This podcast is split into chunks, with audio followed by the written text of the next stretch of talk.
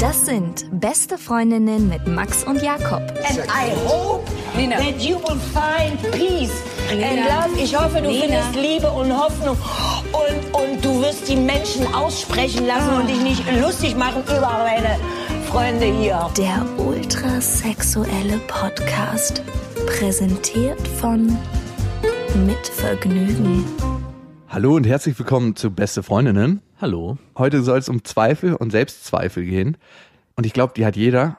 Wir werden über unsere sprechen und ihr habt uns auch ein paar zugeschickt. Ich finde das ein ganz spannendes Thema, weil man immer wieder mal bei sich selber aufräumt und merkt, okay, manche Sachen mache ich vielleicht, weil ich Selbstzweifel habe. Aber erstmal ein paar andere Sachen. Danke an euch, dass ihr bei Instagram und Facebook uns folgt. Überall über 6000 jetzt, ne? Ja, wir haben die 6000 geknackt. Das hat lang Wow. gedauert. richtig lang. Das geht richtig schleppend. Obwohl Instagram richtig, richtig an, an Speed ja, es hochgetan hat jetzt richtig losgelegt. Und wir haben ja einen Aufruf gestartet, dass ihr uns Illustrationen schicken sollt für unsere, für unser neues Logo. Und wir haben zwar richtig geile eingeschickt bekommen. Also mega, also ich war echt, also ich musste wirklich bei dem einen, wir haben so ein Bild bekommen, wo die eine hat mehrere Bilder gezeichnet, eins, wo ich mit meinen beiden Kindern in dem Arm, und das hat sie so ein bisschen lustig gezeichnet, werden wir auch nochmal posten irgendwann. Und ich muss, saß im Auto und musste mir echt eine Träne verkneifen, weil mich das so krass gerührt hat, weil sie auch irgendwie ohne uns zu kennen, genau die Emotionen so gut eingefangen hat. Also Hut ab. Ja, sehr, sehr schön. Vielen Dank an Kalisto, also Kalis und ZO und abonniert sie gerne auch auf Instagram. Das ist unser Dank oder was? Ja, vielleicht. Ja. Eure Seelenficker-Stories, ne? Hatten wir auch gesagt, schickt uns gerne weiterhin persönliche Seelenficker-Stories an beste at bestefreundinnen.de und abracadabra, die E-Mail hat sich geändert. Ja, komisch, beste at bestefreundinnen.de. Ihr könnt uns natürlich abonnieren auf allen Kanälen und Rezensionen hinterlassen. Und wir haben gemerkt, dass es richtig schlecht ist. Also wir, feiern ja die Ein-Sterne-Bewertung, aber es ist einfach mal richtig schlecht für den Podcast an sich. Wir rutschen einfach mal ab in dem Ranking. Ja. Müsst ihr entscheiden, ob andere Leute auch noch auf diesen Podcast stoßen sollen. Dann äh, wären gute Bewertungen besser. Also was ihr machen könnt, wenn ihr wirklich eine schlechte Bewertung abgeben wollt, aber den Podcast eigentlich gut findet, dann gebt uns die fünf oder vier Sterne und schreibt die schlechte Bewertung rein. Das ist, glaube ich, in Ordnung. Ich glaube, das schafft das iTunes-System noch nicht rauszufiltern. Wir werden sehen, wir werden sehen. Und heute soll es um Zweifel und Selbstzweifel gehen. Und bei mir ist ein aktuelles Thema aufgekommen. Meine Freundin fühlt sich von mir nicht so richtig gewertschätzt, glaube ich. Das hat sie mir auch persönlich gesagt und geliebt und meinte, ich bin einfach mal, habe narzisstische Züge an mir.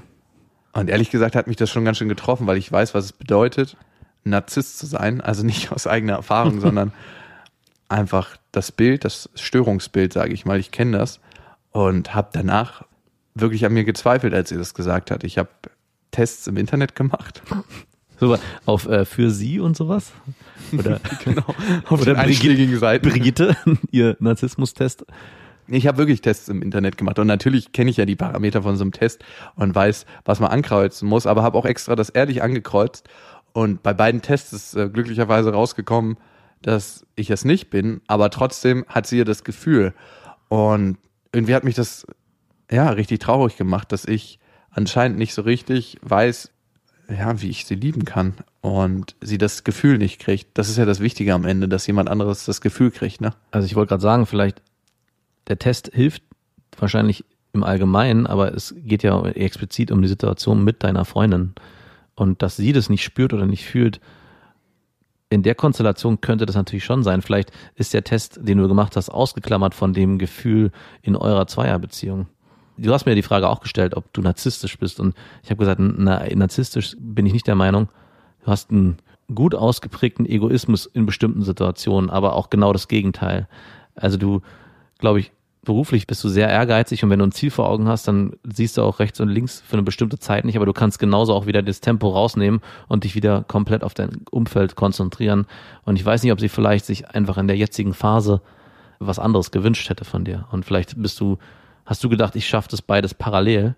Ich krieg beide Bedürfnisse, meine eigenen, meine beruflichen Ziele und meine Freundin mit Kind unter einen Hut und es hat nicht so richtig funktioniert am Ende. Und vielleicht ist das der Vorwurf, der da mitschwingt. Also sie meint, ich mache ja alles, ne? Ich fahre sie zu den Ärzten und hole sie von ja, Sachen, wo sie hin muss, ab, bin dabei, kauf Sachen für das kommende Kind und baue Sachen. Ich habe eine Wickelkommode gebaut und so. Also sie meint, ich bin körperlich anwesend, aber nicht so mit dem Herzen. Mhm. Und sie fühlt das halt nicht, dass ich da bin. Und ich weiß nicht, wie ich das ändern soll. Ich habe mich schon gefragt, ob ich überhaupt weiß, wie man jemanden liebt oder so. Wie liebst du denn deine Freundin? also wie zeigst du ihr, dass du sie gern hast? Also ich meine, sagen hilft ja nichts bei Frauen, die filtern das ja mal richtig krass raus. Nee, genau, vor allem wenn man ähm, in, so- das in Situationen sagt, dass es sehr berechnend wirkt, was ich auch manchmal gerne mache. Also ich gucke, äh, ja, jetzt äh, ist wahrscheinlich, wenn ich viel zu tun habe und sie eigentlich allein lasse in bestimmten Situationen, dann drücke ich mir vorher nochmal so ein Ich liebe dich raus. Genau das ist ja eigentlich das Falsche. Also in den Situationen, ich liebe dich zu sagen, ist so wie, weiß ich nicht, äh, mir fällt kein Bild ein. Aber ich glaube, es geht über kleine Gesten und es geht um, bei uns ist die Situation natürlich ein bisschen anders. Wir haben zwei Kinder und ich merke das halt immer dann, wenn wir als Familie, und das ist, glaube ich, das Thema, was, wo du den Vergleich nicht ziehen kannst, gemeinsam was machen, bleibt am Ende des Tages bei uns beiden einfach ein sehr erhabenes Gefühl. Und das überträgt sich dann, also wir lieben ja nicht mehr nur uns, sondern wir lieben ja, es ist ja mehr geworden. Das ist ja eine Familie geworden und da, das Konstrukt jetzt auch mit zwei Kindern ist noch mal intensiver, als ich es mir vorher vorgestellt hätte. Also eine Freundin von mir hat mal gesagt, also ich habe sie mal gefragt, wie ist es eigentlich bei zwei Kindern? Kann man, wenn man ein Kind hat, das zweite überhaupt noch so lieben? Und sie hat gesagt, das wird immer mehr. Die Liebe wird immer mehr. Mit jedem Kind wird's mehr. Und ich meine, das, konnte, das kann nicht sein. Ich kann mir das nicht vorstellen. Ich habe doch schon das eine und das füllt mich, ist schon so krass, wie kann das mehr werden? Und ich muss eingestehen, als ich das zweite Kind bekommen habe, dass ich am Anfang wirklich dachte, naja, also es ist schon nicht das Gleiche. Es ist weniger, es hat sich für mich nicht so intensiv angefühlt, mal weil man, weil man vieles schon kannte. Und ich habe am Anfang auch gebraucht, wirklich mich emotional auf das zweite Kind einzulassen. Aber mit der Zeit, die jetzt vergangen ist, merke ich einfach, dass, dass meine Freundin, die das damals gesagt hat, recht gehabt hat. Es wird mehr. Und zwar nicht nur bezogen auf das Kind, sondern bezogen auf die Frau, was für ein Geschenk die einem gemacht hat. Und das alles fügt sich dann. Zumindestens für den Zeitrahmen. Also ich weiß auch nicht, ich stelle mir schon manchmal die Frage, wie ist es eigentlich in drei Jahren, wenn so dieses ganze, diese ganze rosa Welt vielleicht irgendwann eine Delle bekommt oder sie etwas ergraut, ob das Gefühl dann immer noch das gleiche ist. Und deswegen frage ich mich schon manchmal, ist die Liebe zu meiner Freundin auch ein bisschen getrübt von dem ganzen Familiensetting Oder gepusht. oder gepusht, ja, wie man, wie man's, wie man drauf guckt. Ich bin wirklich ins Zweifeln gekommen, als meine Freundin das gesagt hat. Und ich habe so zurückgedacht an die Freundinnen, die ich hatte bisher und wen habe ich wirklich geliebt. Und ich kann noch nicht mal sagen, wie sich Liebe so richtig, richtig krass anfühlt, wenn ich es jetzt definieren muss. Ich weiß zum Beispiel, dass ich meine Mutter total liebe. Und meiner Mutter versuche ich jedes Jahr eine Reise zu schenken, weil sie irgendwann mal gesagt hat, dass sie die Welt gerne noch sehen will, aber sich das selber nicht leisten kann. In dieser, ich schenke jedes Jahr eine Reise, weiß sie, dass ich so meinen Pflichten als Sohn nachkomme. Bei mir ist es immer eine Mischung aus. Ich weiß, was richtig ist zu tun und das mache ich dann. Und ich weiß nicht immer, ob ich diese Handlung auch 100% fühle. Aber es steckt nicht da in diesem Pflichtbewusstsein auch Liebe? Tja, schwierig. Wie fühlt es sich am Ende an, ist, glaube ich, die Frage für denjenigen, der das empfängt. Und wie ist es gemeint?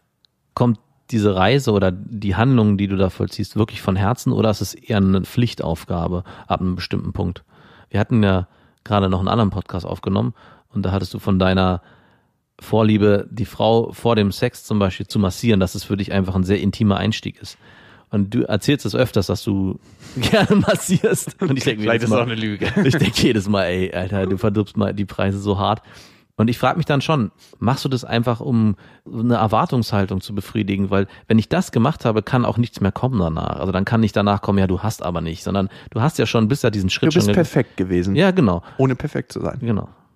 Ja, und ein Teil davon schwingt mit, dass ich genau weiß oder glaube zu wissen, was es braucht, um Liebe zu zeigen oder um der Frau ein gutes Gefühl zu geben.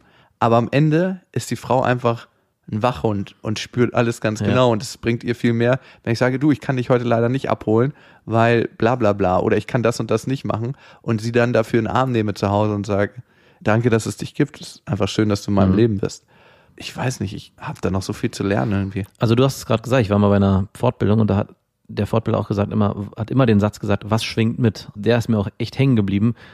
Und das muss man sich im Alltag auch immer wieder mal vergegenwärtigen. Bei jeder Handlung, bei jedem Satz, den man sagt, egal zu wem, ob es die Kassiererin bei Aldi ist oder der beste Freund oder die Partnerin, was schwingt mit? Und was macht man vielleicht nur mal eben so, ach, hier, egal, hab keinen Bock jetzt. Da ist immer eine Message mit dabei, da ist immer ein, was ganz Kleines, wie so ein roter Faden, der so mit rüber wandert.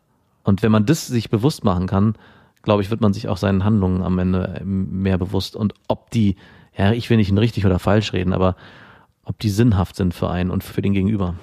Ich war auf jeden Fall super getroffen, als sie das gesagt hat. Nicht in dem Moment, weil bei mir braucht es immer ein bisschen, um von meinem Tempo 180 langsam runter zu drosseln auf eine Geschwindigkeit, wo ich was sehe an den mhm. Seiten. Ne? Ich bin ja so in meinem Alltag so überreizt durch das, was ich auch beruflich mache, kriege ich immer so eine krasse Essenz mit vom Leben. Ja. Und um so eine Sachen emotional an mich ranzulassen, braucht es immer ein bisschen. Und als ich das spüren konnte, als es emotional angekommen ist bei mir, musste ich krass anfangen zu weinen, weil ich dachte, was machst du hier eigentlich? Und ich will nicht, dass es ihr schlecht geht und dass sie ein schlechtes Gefühl kriegt und so. Aber weiß auch nicht, wie ich es anders machen soll. Hm. Also ich würde gerne mal, du hast mir das ja erzählt schon, wir hatten ja schon vorher telefoniert mal, dass du gerade beruflich so viel miterlebst durch das, was du gerade machst. Du lernst so viele Menschen kennen und das Leben der Menschen, die dir ihre Schicksale berichten, ist so interessant und das ist alles so konzentriert und so erfüllend. Und ich musste da die Parallele zu meinem Beruf auf anderer Ebene ziehen, weil ich oft in meinem Kontext mit sehr emotionalen Themen zu tun habe also mit den Jugendlichen oder auch mit, mit meinen Kollegen, dass es immer sich in diesem Bereich bewegt. Und das war auf der einen Seite so erfüllend, aber es war auch so konzentriert, dass ich, wenn ich nach Hause gekommen bin, gar keinen. Du warst gar, satt, ne? Ich war richtig satt und ich konnte das gar nicht mehr. Ich habe mich auch irgendwann gefragt, wo will ich eigentlich leben? Also klar, es ist wichtig, dass ich dort äh, auf der Arbeit in der Hinsicht auch funktioniere, weil das meine Arbeit ausmacht, meine Persönlichkeit, sich da einzubringen. Aber auf der anderen Seite, inwieweit bin ich zu Hause noch für meine Freundin emotional da, wenn ich die jedes Mal dann so, ja, ich habe jetzt keine Zeit, ich bin einfach emotional so satt. Und als dann noch meine Tochter in die Welt kam, wurde es halt noch extremer, dass ich mir die Frage noch mehr stellen musste. Für wen will ich eigentlich da sein? Also was ist das Wichtigste in meinem Leben? Beziehungsweise wo setze ich die Prioritäten? Aber kommt das natürlich aus dir heraus oder musst du da konsequent was setzen, so ein Marker? Und das frage ich mich nämlich. Muss man Liebe lernen? Also muss man sich das bewusst machen oder ist das was, was natürlich aus einem raussprudelt und man weiß es einfach?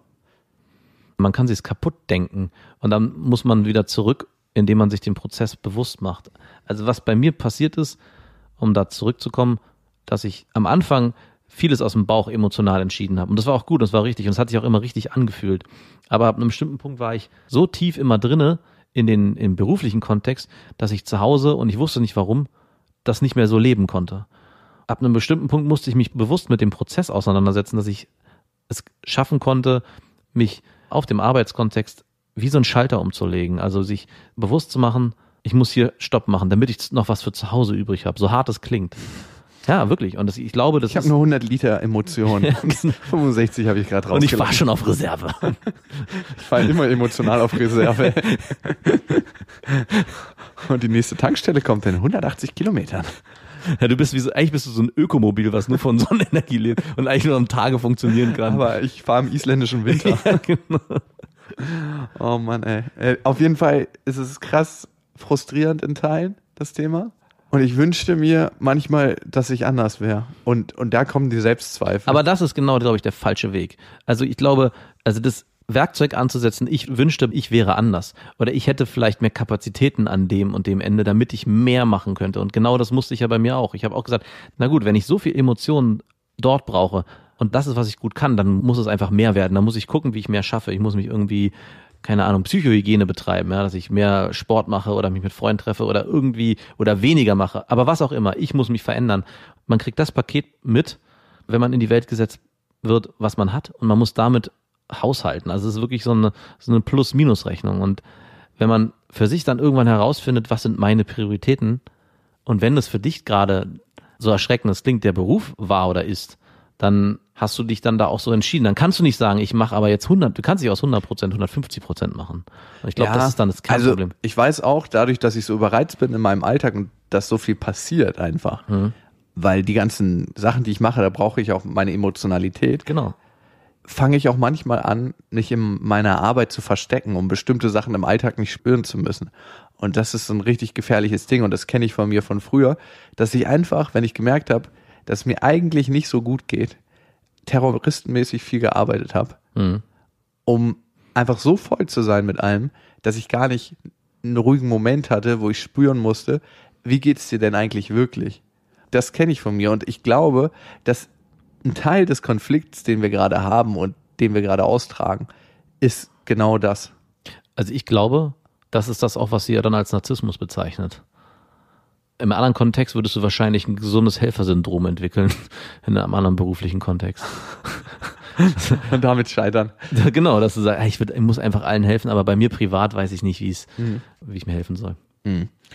Eine Sache, die mir hilft, wenn ich so den ganzen Tag wegrenne, und ich merke das daran, wie oft ich auf mein Handy gucke, ne? Wenn ich so emotional weglaufe, dann gucke ich exorbitant oft auf mein Handy. Check Instagram, check Facebook, gucke, was so abgeht und hole mir da meine kleinen Endorphinstöße. Wenn es mir richtig gut geht, dann weiß ich, brauche ich das eigentlich den Ja. ganzen Tag gar nicht so. Und was mir auf jeden Fall immer ein bisschen hilft, ist morgens, ich habe so eine Übung, hatte ich vielleicht mal erzählt, meine fünf Tibeter zu machen. Ja. Und das ist so eine Übung, das sind fünf verschiedene Übungen, die sind auch relativ simpel, gibt's im Internet, kann man auf YouTube mal nachlesen. Hat mir mal so ein Typ gesagt, dass er das immer macht.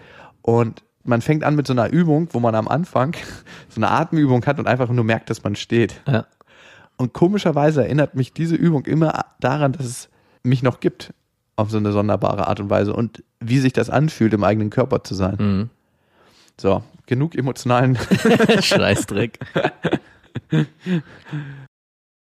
Heute geht's ja um Zweifel und Selbstzweifel und wie man damit umgeht. Und ich glaube, sich dessen bewusst zu werden und zu merken, dass manche Sachen, die man macht, kompensierend wirken sollen, aber eigentlich niemals wirklich kompensieren. Bei manchen Leuten ist es vielleicht, sich ein dickes Auto zu kaufen, bei manchen an- Leuten ist es erfolgreich im Beruf zu sein. Bei anderen Leuten ist es der lustigste, auf der Party zu sein. Jeder hat, glaube ich, irgendwas, was ihn selber in seinem inneren Kerker hält. Und wir haben dazu eine Hörermail gekriegt, die uns eigentlich zu dem ganzen Thema inspiriert hat. Und eure Fragen und wenn ihr Themen habt, könnt ihr uns natürlich auch immer schicken an beste at bestefreundinnen.de und ihr merkt, die E-Mail-Adresse hat sich geändert.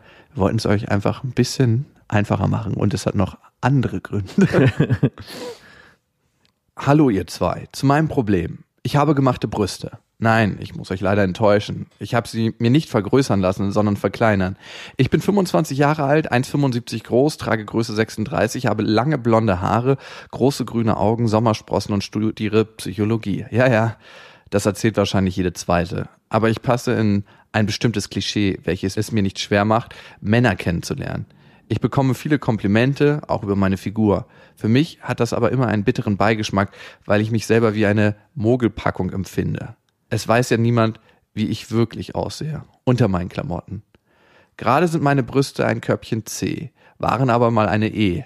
Hat einfach proportional nicht zu meinem Körper gepasst und mich extrem belastet.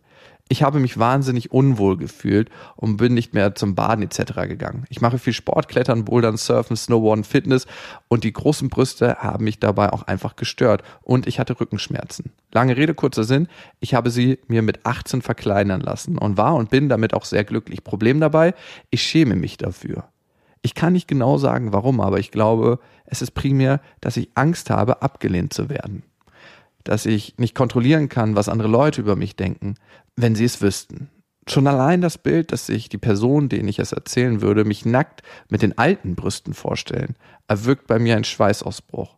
Ich habe Narben, ja, aber die sind mittlerweile ganz gut verheilt. Ich bin unglaublich traurig darüber, dass ich einem Mann nicht das bieten kann, was andere Frauen haben. Natürliche Brüste ohne Narben und schöne Brustwarzen. Das frisst mich auf. Ich sehe das als ein ziemlich großes Manko an mir und versuche den Rest meines Körpers möglichst zu optimieren, um den Fehler, den ich habe, wettzumachen. Sie hatte zwei längere Beziehungen, hat sie geschrieben. Ein, eine Beziehung, die vier Jahre lang ging und damals war sie 16, also der hat das miterlebt und der war gegen die Brustverkleinerung und hat sie dann auch gestichelt und gefragt, wie sie wohl Kinder stillen sollen, was ziemlich hart ist. Meine Frage, würde es euch als Mann stören, wenn ihr beim ersten Sex mit einer Frau sehen würdet, dass sie Narben hat bzw. sich die Brüste verkleinern lassen hat? Findet ihr sowas unattraktiv? fändet ihr es einen krassen Abturn, wenn eine Frau eben nicht diese tollen Modelbrustwarzen hat? Ich habe das bei jedem Typen, den ich kennenlerne, sofort im Kopf. Ich schäme mich für das Thema so sehr, dass ich noch nie mit anderen auch nur ein einziges Wort darüber gesprochen habe. Ihr seid tatsächlich die Ersten, denen ich das so ehrlich erzählen kann. Heftig. Tina, ich finde erstmal danke für dein Vertrauen. Also ich habe die E-Mail ja gestern gelesen und habe sofort gedacht, ey, das ist auch meine Geschichte eins zu eins. Ich konnte mich so krass mit ihr identifizieren. Wir hatten ja vorher im Podcast drüber gesprochen. Ich habe es ja dann hier auch kurz erzählt und ich hatte es dir vorher noch nie erzählt. Ich habe es eigentlich keinem Kumpel erzählt, niemandem, außer meinen Ex-Freundinnen und Freunden, die wissen das, oder meiner Freundin. Habe auch überlegt, ob ich das hier überhaupt im Podcast erzählen soll, weil es eigentlich für mich mal so ein krasses Thema war. Mittlerweile ist es das überhaupt nicht mehr. Und ich hole mal ein bisschen weiter aus und erzähle die Geschichte, wie es wie es passiert ist. Und zwar war ich zwölf Jahre alt und war auf einem Trainingslager im, von meinem Sport damals und bin eines Morgens aufgewacht und hatte so einen richtig krass angequollenen Hoden. Also normalerweise sind die ja so Eier groß. Und der war, weiß nicht, so Handball, na Handball nicht, so Tennisgröße einer. Und als zwölfjähriger pubertierender Junge ist man sowieso schon sehr schambehaftet und meine Eltern waren nicht da. Ich hatte, wir hatten da unseren Trainer und eine, so eine Mutter von einem der Kinder ist mitgefahren, die so als Beistand für den Trainer, damit er nicht alles alleine machen muss. Und die habe ich dann irgendwie, ich habe es erst, ich habe es erst gar nicht erzählt. Ich bin also als Mann weiß man das, wenn man einen in die, in die Eier tritt, was das für ein krasses Gefühl ist. Mhm. Und es war so nur noch tausendmal schlimmer. Wirklich? Krass. Und ich habe es erstmal gesagt, ich, egal, ich ziehe mir die Hose an und wir gehen los. Wir wollten nämlich an dem Morgen auch einen Ausflug machen, gar keinen Sport an dem Tag. Und bin dann losgelaufen, so vor mich hergehumpelt. Es war auch noch so früh, dass es dunkel draußen war und bin dann auf der Straße zusammengebrochen vor Schmerzen. Und der neben mir, mein Kumpel, ist dann so, äh, äh, hat sofort die Betreuerin geholt. Ich kann mich nur daran erinnern, dass sie dann sofort mit mir ins Auto. Ich habe dann, ich weiß gar nicht, ob ich es erzählt habe wir sind ins Krankenhaus und es kam halt raus, dass ich eine Hodentorsion hatte. Also, Was ist denn das? Das ist, wenn der Hoden in, in dem Hodensack sich verdreht und die Kanäle sich abschnüren. Oh Gott. Und wenn das halt passiert, schwillt halt der Hoden über Nacht, ist der halt angeschwollen. Nee, ich muss sogar sagen, ich erinnere mich, ich habe sogar am Abend vorher schon gemerkt, das ist das Tragische an der Geschichte und habe mich aber nicht getraut, es zu erzählen, weil mir das so unangenehm war. Bin damit ins Bett und am nächsten Morgen war der halt so krass geschwollen bin dann ins Krankenhaus. Sie haben dann auch gleich, äh, das war in Italien, äh, in so einem richtig, im Gegensatz zu Deutschland waren die Krankenhäuser einfach noch richtig schäbig damals, das ist auch 20 Jahre her. Saß dann da und äh, die haben dann halt gesagt, ja, okay, das ist das und das. Und haben den auch operativ wieder entdreht. Und es sah auch erstmal so aus, als könnte das alles wieder gut werden. Und dann ist dieser Hoden von dieser riesengroßen Tennisballgröße zusammengeschrumpft auf Normalgröße. Dann dachten sie, okay, es wird wieder was. Und dann ist der so zusammengeschrumpelt auf Rosinengröße? Rosinengröße. Und hat sich auch so angefühlt, durch den Hoden durch, richtig eklig. durch den Hodensack. Kleiner Nicknack da ja, genau. Hier in Deutschland wurde dann dieser Resthoden operativ entfernt. Und ab dem Moment hatte ich mit zwölf Jahren nur noch einen. Für so einen zwölfjährigen Jungen, damals war das für mich so, ja, okay, naja, ist halt so, ist scheiße. Wurde dann von meiner Urologin damals, man, ich musste dann auch zum Urologen, so regelmäßig wie Frauen wahrscheinlich zum Frauenarzt wurde ich gefragt, ob ich einen Silikonhoden haben will. Also man kann, genauso wie Frauen sich Silikonimplantate einsetzen lassen, kann man sich als Mann auch einen Silikonhoden einsetzen lassen. Und die hat mir nicht dazu geraten. Im Nachhinein muss ich sagen, wahrscheinlich hätte ich es einfacher gemacht gehabt über die Jahre, wenn ich einfach gesagt hätte, ja, fuck it, ich mache mir einen Silikonhoden rein. Hab mich aber dagegen entschieden. Warum? Ah, ich glaube, ich nicht, ich habe mich dagegen entschieden, sondern es wurde mehr oder weniger für mich entschieden. Also so. Junge, das ist zu teuer, das machen wir nicht. genau. Das kostet Geld. Das ist eine, ist eine Schönheits-OP, sowas machen wir hier nicht. Im katholischen Haushalt. Hitler hatte übrigens auch noch einen Hoden. Und ab dem Moment bin ich halt als Einhodiger durch die Gegend gelaufen. Und für mich war das immer so ein Riesenthema. Ich meine, ich glaube, ich bin jetzt nicht der hässlichste und äh, war auch damals sehr sportlich. Also fühlte mich eigentlich in meinem Körper sehr, sehr wohl. Aber es gab immer diese eine Sache. Und das heißt, immer wenn ich mit Mädchen zu der Zeit was zu tun hatte oder auch mit Frauen, gab es immer in meinem Kopf dieses eine Defizit und immer das Gefühl, wenn es dann irgendwann intim wird, dann schmeißt, dann ich hatte immer das Bild vor Augen, im Bett während des Prozesses kriegt sie das mit, springt auf, schreit mich erschreckt an und äh, rennt aus dem Zimmer raus. Das war immer das Bild, was ich im Kopf hatte. Und deswegen glaube ich, habe ich auch so lange gebraucht, überhaupt irgendwann mit einer Frau zu schlafen oder überhaupt auf Frauen auch so zuzugehen in eine Zeit lang. Also irgendwann hat sich das dann von selbst geklärt, das Problem. Aber gerade so in dieser Sturm- und Drangphase, ich sag mal so von 16 bis 20, wo viele Männer oder Jungs sich gerade voll ausleben und gerade Bock drauf haben, war ich immer so, hä, naja, bis hierhin aber nicht weiter. Und habe mich auch immer sehr gesperrt. Immer wegen dieser kleinen, wegen dieser kleinen Geschichte. Wow. Ich find's krass, dass du es mir heute das erste Mal erzählt hast. Und ich habe auch richtig gemerkt, ich so, ja, erzähl halt, ne? Und dann hast du halt richtig rumgestammelt gerade und hast dann, ja, ich habe nur einen Hoden. Und ich dachte so, ja, und äh, wo ist jetzt die Story? Aber ich glaube, man nimmt die eigenen Makel oder vermeintlichen Makel manchmal viel, viel größer wahr, als es die Außenwelt tut. Mhm. Ich find's schon heftig, ne? Jeder baut sich so seinen eigenen Kerker. Auf jeden Fall. Und was es auch über die ganze Zeit mit mir gemacht hat. Und deswegen, als Tina uns geschrieben hat und von ihren Brüsten, die Brustwarzen, die irgendwie, also auch von den Verkleinerten und den Narben und immer diesen Defizit vor Augen hat. Und ich meine, wir, ich glaube, du hast auch zuerst gedacht, so, hä, wenn das T-Shirt erstmal aus ist, pff, ist es auch erstmal egal. Ja? Also ich glaube, das ist das Letzte, wo man vielleicht drüber nachdenkt. Natürlich spielt es irgendwo eine Rolle. Männer reden viel über Brüste und über Ärsche. Im Endeffekt, wenn man dann voreinander liegt, glaube ich, ist es dem Mann erstmal scheißegal. Also Ja, also das zum einen und äh, wer dich emotional wirklich gerne mag, dem ist es auch egal. sowieso egal, genau. ich frage mich, was ist da in uns drin? Und da finde ich, ist Tina nicht alleine, da kann ich mich auch mit reinbringen und dich anscheinend auch nach deiner Geschichte. Was ist da in uns drin, dass wir uns immer auf dieses eine Makel stürzen und nicht das komplette Paket sehen, Mhm. was eigentlich super schön ist?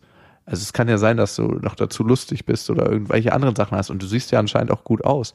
Aber was ist das, dass wir mit einer Genauigkeit von einer Suchrakete immer dieses eine Makel finden Mhm. und auch uns darauf stürzen und sagen, oh Gott, wir sind nicht ganz perfekt. Und ich glaube, wenn deine Brüste jetzt perfekt wären, würdest du ein anderes Makel an dir finden. Da würde ich widersprechen wollen an dem Punkt. Also gerade weil ich mich, glaube ich, mit der Situation so krass identifizieren kann. Man bauscht dieses Thema für sich so extrem auf, also dass es nicht mehr nur ein Makel ist, sondern es wird wie so ein, ja, es wird wie so ein Elefant im Raum, den man nicht einfach rausschieben kann. Und den kannst du auch nicht einfach entfernen, indem du das, du kannst ihn auch nicht wegreden. Es ist einfach physisch da. Du kannst es anfassen, du kannst es sehen oder auch eben nicht anfassen und nicht sehen also man kann das nicht so vergleichen mit einem anderen Makel, den du vielleicht mal, ich habe hier eine krumme Nase oder so, weil kannst du mal sagen, okay, das haben andere auch, aber das ist sowas Spezielles, das hast, also sowas Individuelles, das macht dich auch irgendwo aus am Ende. Also mich hat's auch extrem ausgemacht und ich glaube im Nachhinein, ich habe es irgendwann, glaube ich, auch geschafft, das positiv umzuändern, weil ich glaube, viele Entscheidungen, die ich im Leben getroffen habe und wie ich mich auch als Mensch entwickelt habe, haben auch damit zu tun, dass ich mich damit so krass auseinandersetzen musste und mich auch ab einem bestimmten Punkt nicht nur oberflächlich angucken musste, sondern auch immer in dem Prozess war, was macht das mit mir eigentlich emotional, gedanklich und mich damit immer auseinandersetzen musste. Und das, ich glaube, deswegen fällt es mir einfacher, Dinge emotional zu betrachten als vielleicht anderen. Ich weiß es nicht, aber es ist so ein Punkt. Deswegen kann, glaube ich nicht, dass man es einfach vergleichen kann mit einem Makel, der irgendwie so daherkommt. Weil würde ich gerne Tina und mich in ein Boot setzen wollen. Ja. Ich weiß es nicht. Ich habe irgendwie das Gefühl, dass jeder Mensch in irgendeiner Form einen Makel hat, den er bei sich selber Auf erkennt. jeden Fall. Und ich weiß nicht, ob es eine Rolle spielt, ob der sehr spezifisch ist oder ob der zu verallgemeinern ist, der Makel. Für einen selber ist dieser Makel immer das Größte und Schlimmste, was es gibt. Und ich habe drei, vier Sachen, die ich dazu erzählen will. Eine Sache ist, als Kind bin ich zu früh eingeschult worden und war immer eigentlich der Kleinste. Ich war immer ziemlich winzig. Ich weiß auch nicht warum. Meine Mutter hat mich, glaube ich, mit zu viel Vollkornnahrung ernährt. ich bin wahnsinnig lange gewachsen, aber sehr, sehr stetig. Also ich bin ja jetzt sehr normal groß. 1,85. Ja, 1,81 bin ich. Und damals hatte ich immer total Angst, dass ich nicht groß werde und habe auch meine Mutter immer gefragt, ob ich denn noch wachse und war, weiß, wie unangenehm mir das war, halt so klein zu sein und zu dürr zu sein und immer so ein, so ein kleiner Hämpfling zu sein, während andere schon die ersten Haare am Sack hatten, Mhm. war ich immer so der kleine Hämpfling. Ich wurde nie verprügelt oder so. Haare am Sack ist auch so ein Thema. Hatte ich auch extrem spät. Alle meine Kumpels hatten, waren schon so übelst behaart, wenn man schwimmen hatte in der Schule. Und man selber ist immer noch mit diesem nackten Mull zwischen den Beinen durch die Gegend gerannt. Ich auch. ich bin ja eh ein sehr unbehaarter Typ und hab, ja gut, jetzt ganz normal, würde ich sagen, mittlerweile, aber ich war auch extrem spät behaart. Und ich weiß noch, wie das so an mir gezerrt hat und wie sich das natürlich dann irgendwann gelegt hat, als ich dann gewachsen bin und die Haare gesprossen sind und mir mittlerweile ein stattlicher Schnurrbart. Aber ich kann das auch sehr, sehr gut nachvollziehen. Die Frage ist, wie geht man am besten damit um und was macht man? Ich glaube, ich habe ja schon öfters das Bild des eigenen Kerkers gezeichnet und man schafft sich seinen eigenen Kerker eigentlich immer selber. Mhm. Und ich glaube, der einzige Weg, da rauszukommen, ist, das Fenster zu öffnen und es rauszurufen. Und je offensiver du damit umgehst, desto mehr, glaube ich, kannst du in der Wirklichkeit erfahren, dass es vielleicht gar nicht so ein großes Manko ist, wie du glaubst. Sehe ich genauso. Ich war mal bei einem Coach, wo mein Vater war und der war mega begeistert von dem, weil, keine Ahnung warum. Ich fand den nicht so großartig, aber eine Sache an dem hat mich fasziniert. Und zwar hatte der Mikropenis. Der hatte wirklich, war ein super, super schöner Mann mit langen Haaren, ein wahnsinnig männlicher Mann auch. 1,90 groß, ganz gute Statur, eine sehr schöne Stimme, ein sehr schön fein gezeichnetes Gesicht, lange Haare. Also wirklich so ein Traummann. Aber er hatte halt einen Mikropenis. Was er gemacht hat, um sich selber aus seinem eigenen Kerker zu befreien, ist, der hat sich vor seinen Leuten immer nackt hingesetzt. Also 150 Leute, 200 Leute haben ihm beim Reden zugehört und er hat sich vorne auf so einem Podest in Schneidersitz vorne vor den nackt hingesetzt. Und nur weil er sich dem immer ausgesetzt hat, glaube ich, war das was, was, womit er irgendwann gelernt hat, umzugehen. Ob seine Freundin damit gelernt hat, umzugehen, ist eine andere Frage.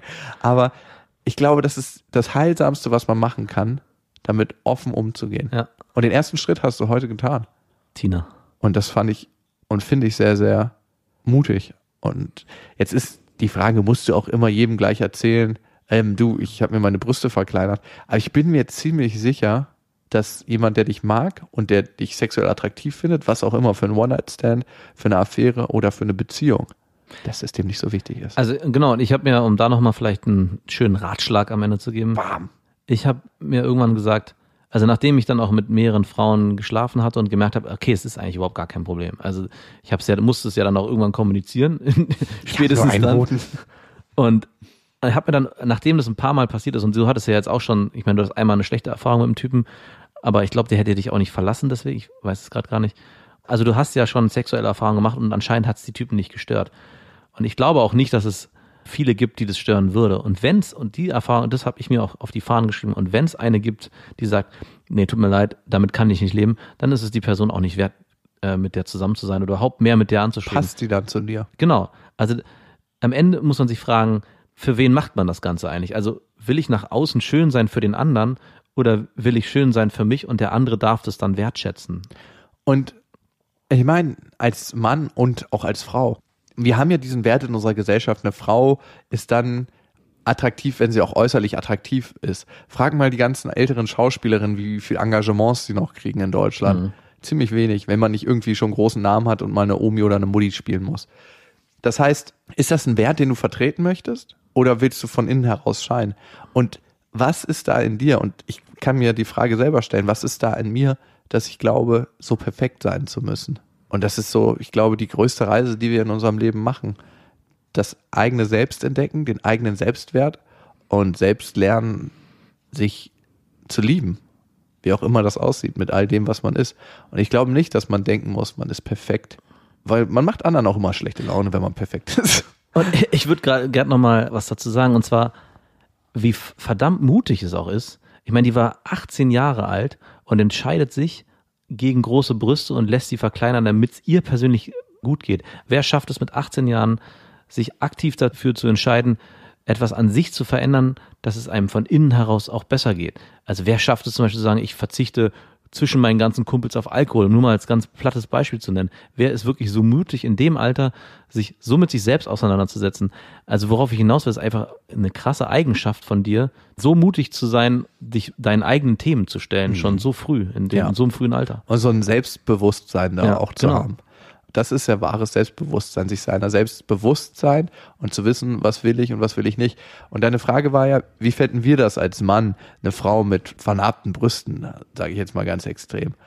Und ich merke immer wieder bei den Frauen, auf die ich stoße, je selbstbewusster eine Frau mit dem, was sie ist, mit ihrem eigenen Körper umgeht, desto attraktiver finde ich sie. Mhm. Also meine Freundin jetzt, die hat zum Beispiel gar kein Problem damit, nackt zu sein. Die ist eine der Frauen, die wirklich zero Probleme damit hat, nackt zu sein. Und ich finde sie noch attraktiver, weil sie halt einfach so selbstbewusst und frei mit ihrem Körper umgeht. Ja. Und nochmal danke, dass du uns an deiner Story teilhaben lässt. Wow, das war heute mal richtig leicht und lustig. Richtig locker, locker, lässig, easy von der Hand ging das.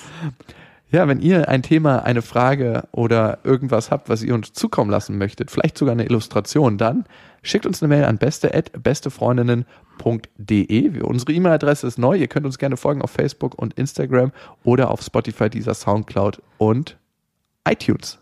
Und egal, wo ihr gerade seid, ob ihr gerade euch die Arbeit ein bisschen versüßt, den Weg irgendwo hin oder von irgendwo her oder gerade beim Putzen, Kochen seid oder vielleicht im Ausland und die Heimat ein bisschen vermisst. Genau, und eine Sache muss ich noch sagen, wir wollten eigentlich ein Verbot aussprechen für alle, die die Folgen zu dritt, zu viert, zu fünft hören. Ja. Also wir kriegen immer wieder Hörermails, dass ähm, gerade von Frauen, die die zusammen mit ihren Freundinnen am Samstagabend in lustiger Runde hören, ihr fickt das System und zerstört uns unsere Klicks. Das ist richtig notgeil jetzt auf Klicks geworden, Genau. merkt ihr, ne? Nein, aber eigentlich ganz im Gegenteil. Ich find's mega cool. Ich glaube, es gibt, ich weiß nicht, ob es, also ich wüsste nicht, Wetten, das hat man früher zusammen geguckt. Genau. Aber wie geil ist es bitte, dass man unseren Podcast so in Gemeinschaft hört? Also es, darüber habe ich mir noch gar keine Gedanken gemacht, weil ich selber Podcasts ja nur alleine mit Kopfhörern im Ohr auf, äh, vor allem auf Wegen konsumiere.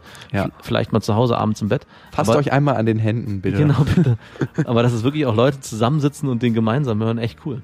Ja, das ist schön. In diesem Sinne, wenn ihr ihn gerade gemeinsam hört oder alleine, Bis dahin, wir wünschen euch was.